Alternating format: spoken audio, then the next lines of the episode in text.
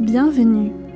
Vous écoutez Un monde sans hiver, un podcast en collaboration avec la chaîne YouTube Learning by Doing par Vernon Deck.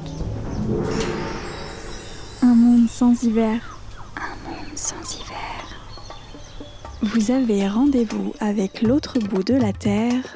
Un monde sans hiver.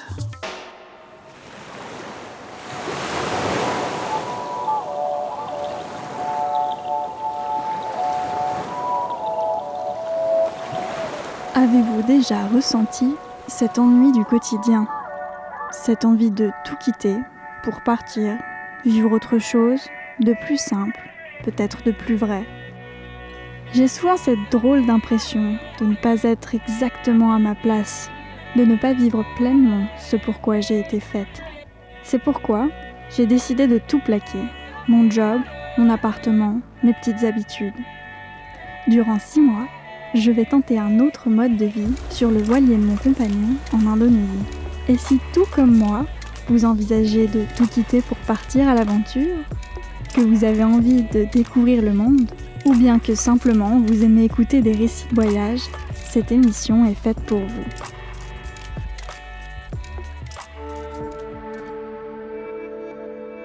Dans les épisodes précédents, Vernon et moi avons été placés en quarantaine dans l'archipel d'Almaera, et plus précisément à Métis Cottage.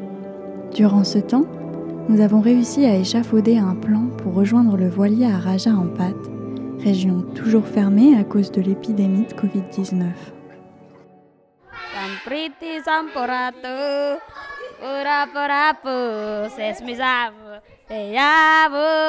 Un monde sans hiver, sans hiver. Nous sommes le 1er avril. Je ne sais pas de quel jour de la semaine, j'en ai perdu la notion. C'est notre dernier matin à Metty Cottage. Aujourd'hui, un homme répondant au nom de Jim vient nous chercher en voilier pour nous ramener jusqu'au port de Waisai où nous attend le voilier. Il a accepté notre offre de 1600 dollars australiens, soit 980 euros. Nous lui avons versé la moitié lors de notre accord et nous lui donnerons le reste lorsque nous serons arrivés à bon port. Le deal comprend de venir nous chercher à notre lieu de quarantaine et effectuer la traversée de deux jours et une nuit jusqu'à Raja en pâte. J'ai attendu ce moment avec impatience. Enfin, nous allons être libres de nos mouvements et pouvoir retrouver le voilier sur lequel nous devrions déjà voquer depuis deux semaines. Mais bizarrement, ce matin, j'ai un peu la boule au ventre en empaquetant nos affaires, je réalise que j'abandonne le peu de repères que je me suis fait depuis notre arrivée. Je me répète, pour me donner du courage, que c'est en ayant un pied sur l'eau que je serai de nouveau libre. Nous avons demandé à l'équipe de Meti Cottage de nous faire des commissions avant notre départ. Tout le nécessaire de base en nourriture pour quelques semaines en mer. Comme ça, une fois arrivés à notre bateau, nous pourrons directement prendre le large sans attendre.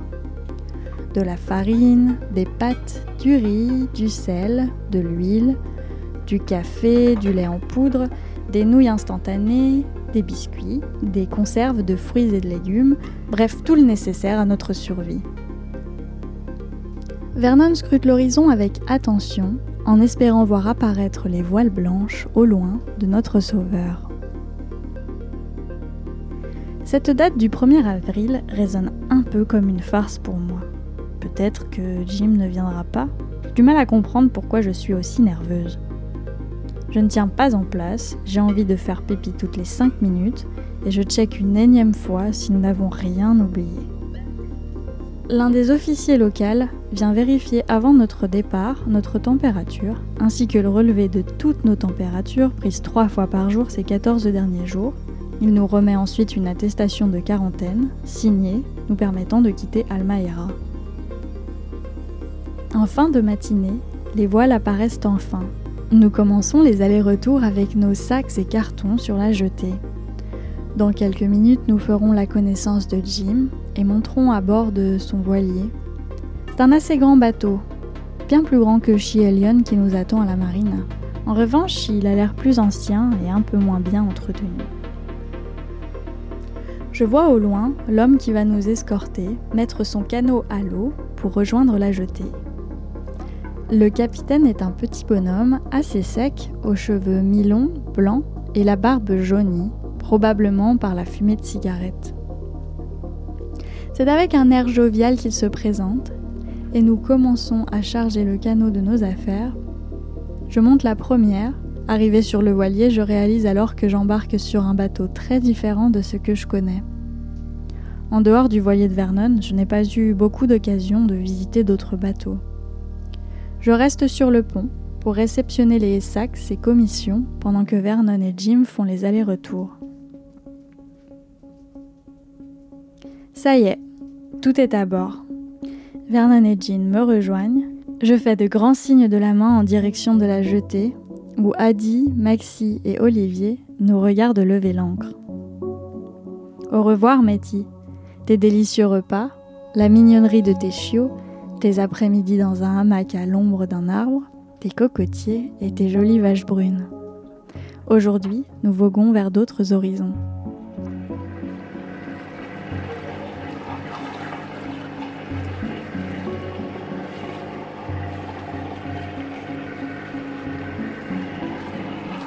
Vernon descend nos affaires dans le bateau.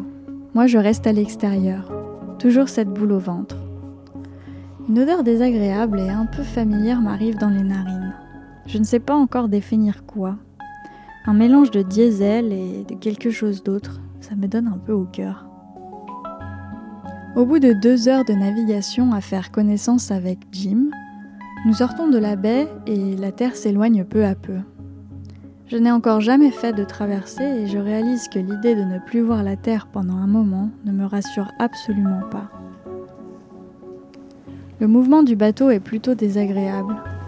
Je ne sais pas si ça vient du style de bateau ou de la météo, mais je commence à me sentir mal. Je demande à Vernon si je peux manger quelque chose, car je me rappelle que l'année dernière, à chacun des moments où je me sentais un peu vaseuse, mon estomac plein me remettait rapidement en forme. Tu veux un sandwich euh, confiture beurre de cacahuète? Bon, juste de l'imaginer, et voilà que mon envie de vomir s'intensifie. Les influences néo-zélandaises en goût culinaire de Vernon restent en général un grand point d'interrogation, mais aujourd'hui, avec mon mal de mer, ça ressemble surtout à de la torture. Euh, non merci, euh, juste des crackers.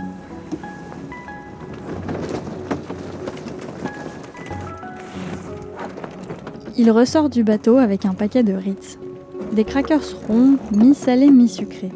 Ce sont pas mes préférés, mais ils feront l'affaire. Je m'enfile la moitié du paquet et bois beaucoup d'eau. D'après mon expérience, dans 30 minutes, ça devrait aller mieux. Je commence un peu à reconnaître l'odeur qui me dérange. C'est une odeur que j'ai bien connue plus jeune. Une odeur de gueule de bois et de mal-être. Un mélange de sueur alcoolisée et de bière chaude de la veille. Un bonheur. Notre sauveur est un vieux loup de mer et on comprend assez rapidement qu'il a un petit faible pour les fêtes et les soirées arrosées. Et son bateau est imprégné de cette odeur.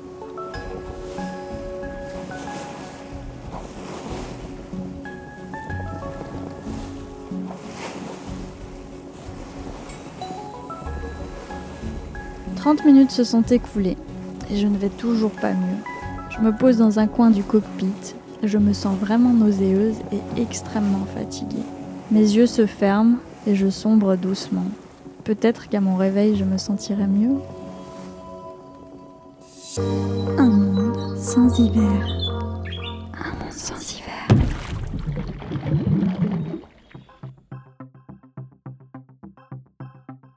Je me réveille, j'ai la gerbe, je commence à sentir des fourmis dans ma poitrine.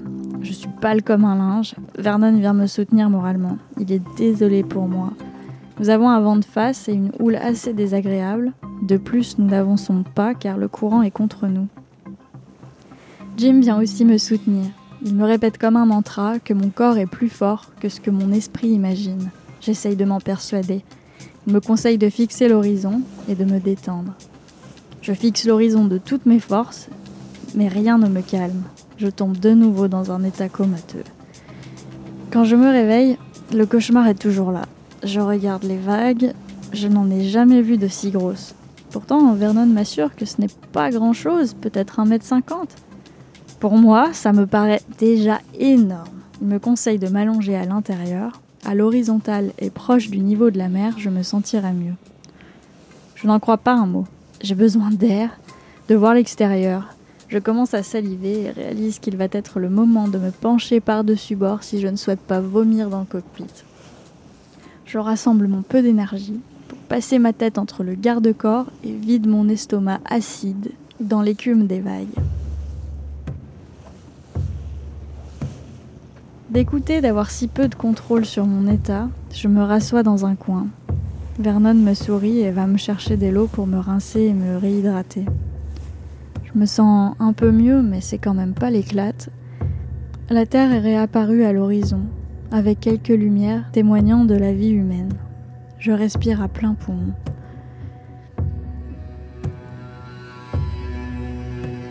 Et si je m'étais emballée sur ce voyage? Je veux dire, j'ai passé trois semaines à bord du bateau de Vernon sans être vraiment victime de mal de mer, mais peut-être que j'ai juste été chanceuse. Ou bien peut-être que la mer calme de Raja en pâte m'a trompée, mais qu'en réalité je n'ai pas du tout le pied marin. J'ai honte que mon chéri me voie dans cet état. Peut-être même qu'il regrette de m'avoir emmené. J'essaye de faire bonne figure de tout mon être, mais tout mon corps est engourdi. Les fourmis dans mon thorax sont de plus en plus fortes. Il me vient même à l'idée que je pourrais mourir ainsi. De nouveau, ma tête tourne et ma salive monte. Je me relève en urgence et vomis par-dessus bord. Mon estomac est vide cette fois et les spasmes sont de plus en plus violents. Cela ne fait pas 8 heures que nous sommes partis et je suis déjà dans un état pitoyable. Il me reste encore 10 heures à supporter ça, jusqu'à notre halte pour une nuit dans l'archipel de Wayag. 10 heures sur ce vaisseau de l'enfer.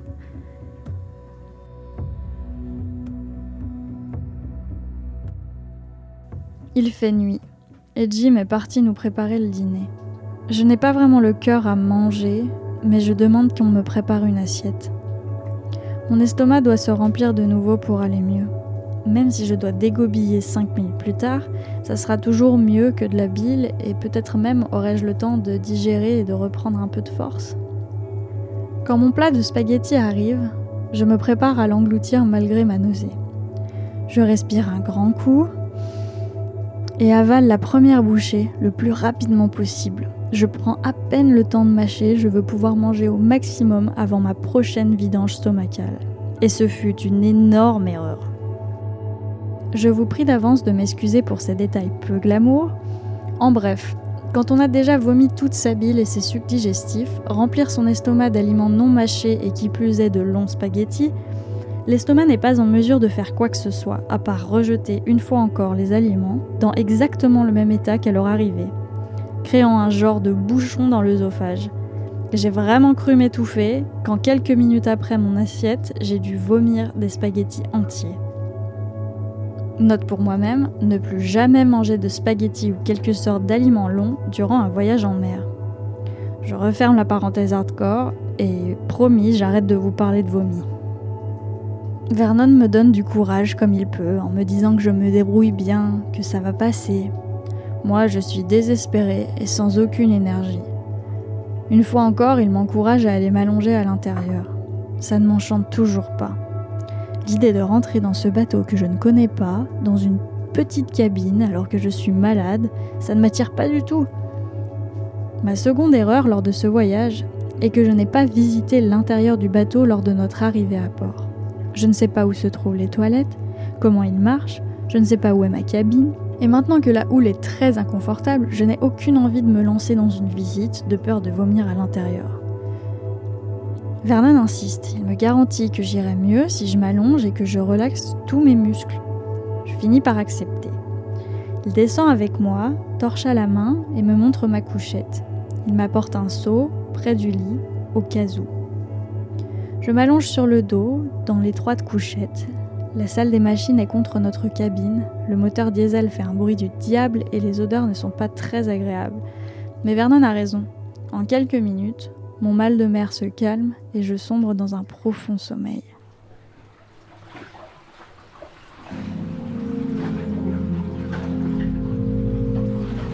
Quand j'ouvre les yeux, il commence tout juste à faire jour. Je ne me sens pas trop mal, mais à peine je bouge ou change de position que mon estomac se contracte. Il n'y a que sur le dos que je me sens bien. Seulement, mon corps a envie de bouger et j'ai besoin d'aller aux toilettes. Depuis notre départ hier, je ne suis pas allée aux toilettes une seule fois et ma vessie est prête à exploser. À chacun des élans que j'ai pu avoir pour me lever, le mal de mer revenait et je me rallongeais.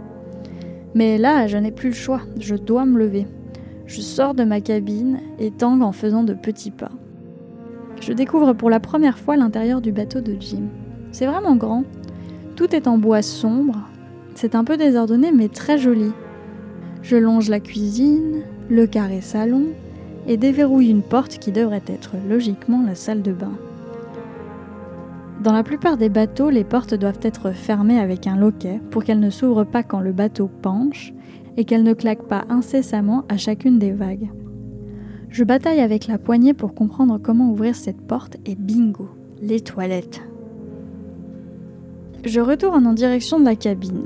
Nauséeuse mais soulagée, j'aperçois Vernon sur le pont. Il fait son quart pendant que Jim se repose après la nuit. Il me demande si ça va je lui réponds oui du bout des lèvres et esquisse un sourire forcé, puis retourne dormir un peu. Je me réveille en meilleure forme quelques heures plus tard. J'arrive à sortir sur le pont sans me sentir trop mal. Je n'ai plus le mal de mer, mais mon corps est en très mauvais état après la journée d'hier. Je tiens à peine sur mes jambes et mon estomac est douloureux. Jim nous prépare quelques pancakes avec de la farine miteuse et de la papaye. Ce n'est pas très bon, mais je reprends des forces. Je découvre un peu mieux notre capitaine. Jim est un véritable pirate des temps modernes, qui a passé une vingtaine d'années en Thaïlande. Il a gagné sa croûte en étant skipper ou en effectuant des livraisons sur son ancien bateau. Il vit au jour le jour, en solitaire, au rythme de ses pulsions. S'il boit un café, une cigarette doit l'accompagner. S'il y a un beau coucher de soleil, il doit l'apprécier avec une bière. Et s'il est en soirée avec de bons amis, il a envie d'un whisky. Il aime crier Houha pour imiter l'inspiration et l'expiration qui lui rappellent qu'il respire et qu'il est en vie. C'est un sacré personnage. Wayag et ses îles se dessinent au loin. Mon cœur se remplit de joie à l'idée de revoir ce paradis j'ai tellement hâte que nous jetions l'ancre. Wayag est un archipel formé de centaines de petites îles, en forme de dôme, très haut, dans une roche poreuse comme du gruyère et recouverte de jungle. Quand on entre dans cet archipel sauvage et verdoyant, on s'attend presque à voir quelques ptérodactyles survoler les îles. Aucune habitation, juste une eau limpide couleur céladon et de petites plages de sable blanc.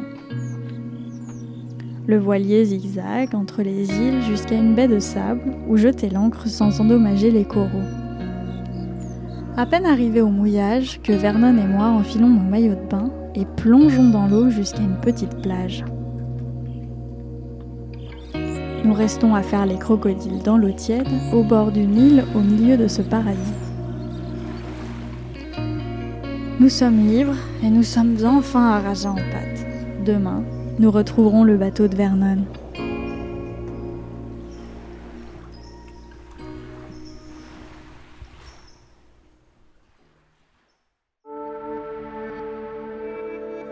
Dans le prochain épisode, après une bonne nuit de sommeil, nous voguerons jusqu'à la petite ville de Waisai, où nous attend Shielion, le voilier de Vernon. Je vous conterai notre arrivée chaotique dans le port, accueilli par la police, l'armée et la presse car nous ne sommes pas encore au bout de nos peines.